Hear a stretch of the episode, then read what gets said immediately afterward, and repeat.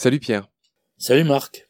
Aujourd'hui, on a voulu parler du cyprès, qui s'appelle à peu près pareil dans toutes les langues, hein, dit suppresseur en allemand, cypress en anglais, cypress en espagnol, cipresso en italien. Je te laisse nous dire d'où vient ce nom, Pierre. Oui, alors, on est à peu près comme pour le cèdre. C'est vraiment le nom grec, euh, cuparissos, qui passe en latin cupressus et qui est adopté euh, dans toutes les langues, même les langues slaves, même les langues celtiques. En russe, c'est kiparis, en polonais, kipris. Alors Pierre, là c'est un régal, c'est lié à la mythologie. Le Cyparissos, Kyparissos est un personnage mythologique dont j'aimerais bien que tu nous racontes l'histoire. Alors il y a même deux personnages, un garçon et une fille. Le beau Kyparissos euh, avait tué par mégarde un cerf apprivoisé et il a, c'est incroyable, demandé à mourir aussi. Mais la clémence des dieux l'avait métamorphosé en cyprès. Ça se lit dans les métamorphoses de vide. C'est même l'une des métamorphoses de l'une des métamorphoses de vide, voilà. Mais il y a eu aussi une jeune Kyparissa, qui a donné son nom au cyprès en grec aussi, dont le père, désespéré par sa mort, a planté un cyprès sur la tombe de sa fille.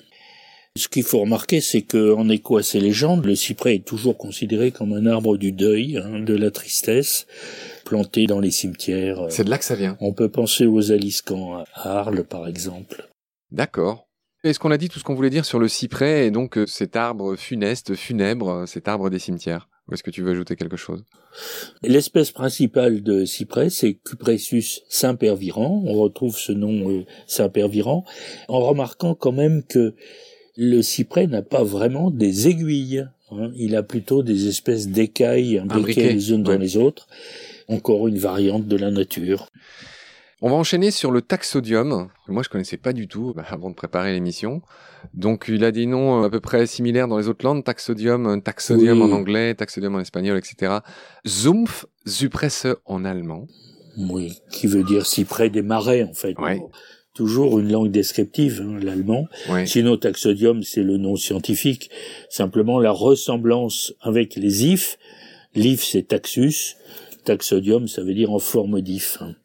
Ce qui est plus intéressant, c'est de voir les espèces vedettes de ce genre taxodium.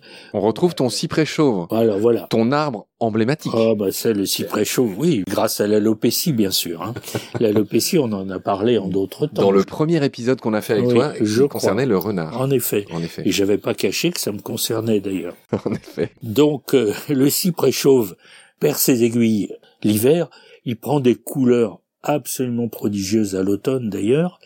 Et puis alors surtout, il est donc euh, avide d'eau, il vit toujours au bord de l'eau, voire les pieds dans l'eau, et il a des espèces d'excroissance verticale, des racines qui semblent chercher l'air. Comme des tubas pour respirer? Littéralement, c'est ce que penserait un plongeur professionnel en effet. Et c'est très beau à voir, ces racines tout autour du cyprès chauve. On appelle même ça des pneumatophores comme des porteurs de poumons en quelque sorte. Ah oui, oui, oui, c'est intéressant. On est toujours dans les taxodiums. Pierre, tu viens de nous parler du cyprès chauve, donc le Zumpf suppresseur. Ces Allemands qui sont toujours aussi descriptifs. Hein, c'est incroyable comme ils disent des choses dans leurs étymologies. Donc ce cyprès des marais, parce que tu as dit, il aimait vraiment les zones où il y a beaucoup, beaucoup d'eau là, avec ses excroissances pour respirer. Mais il y a un autre cyprès qui est encore plus connu. C'est le cyprès de Moctezuma, de Montezuma, qui est tout simplement, je te laisse nous dire, l'arbre national d'un pays.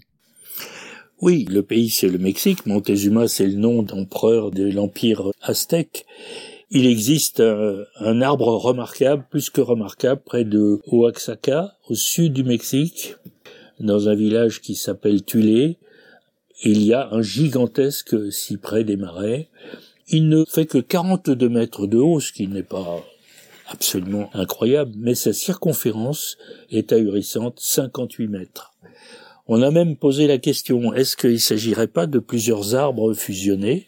Mais ceci a été étudié et l'ADN montre que c'est bien un seul individu.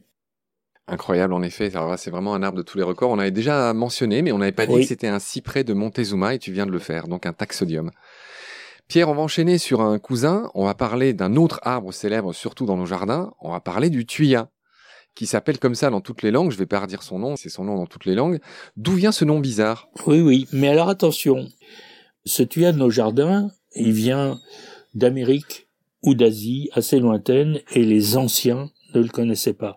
Le tuya connaissait nos anciens, on l'appelle aussi tuya de Barbarie, il est d'Afrique du Nord et du sud de l'Europe, on l'appelle aussi cyprès de l'Atlas, son nom vient du grec, qui est tuein, le verbe tuein, offrir un sacrifice aux dieux. C'est en effet un arbre dont le bois servait d'encens. Ce tuyet est connu depuis l'Antiquité, on fabriquait des meubles précieux avec cet arbre-là. Pline s'amuse à dire que la folie des tables de ce bois, eh bien les femmes les rétorquent aux hommes quand ils leur reprochent leurs perles.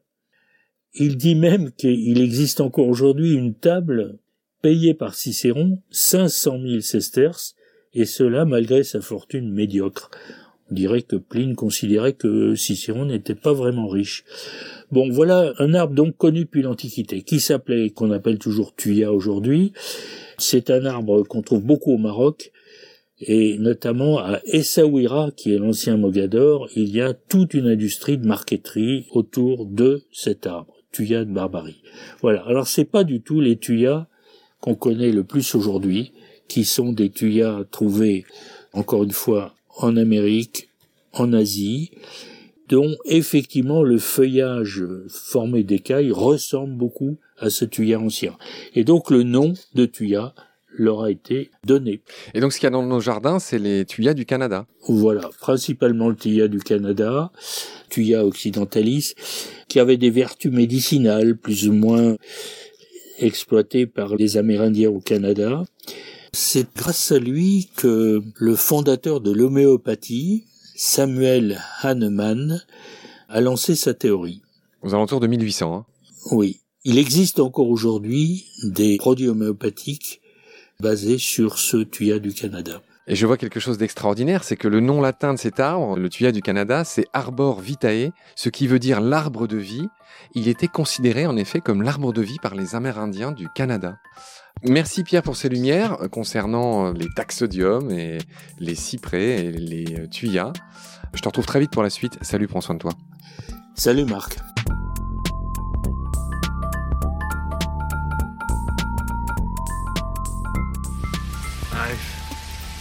Seen things you people wouldn't believe.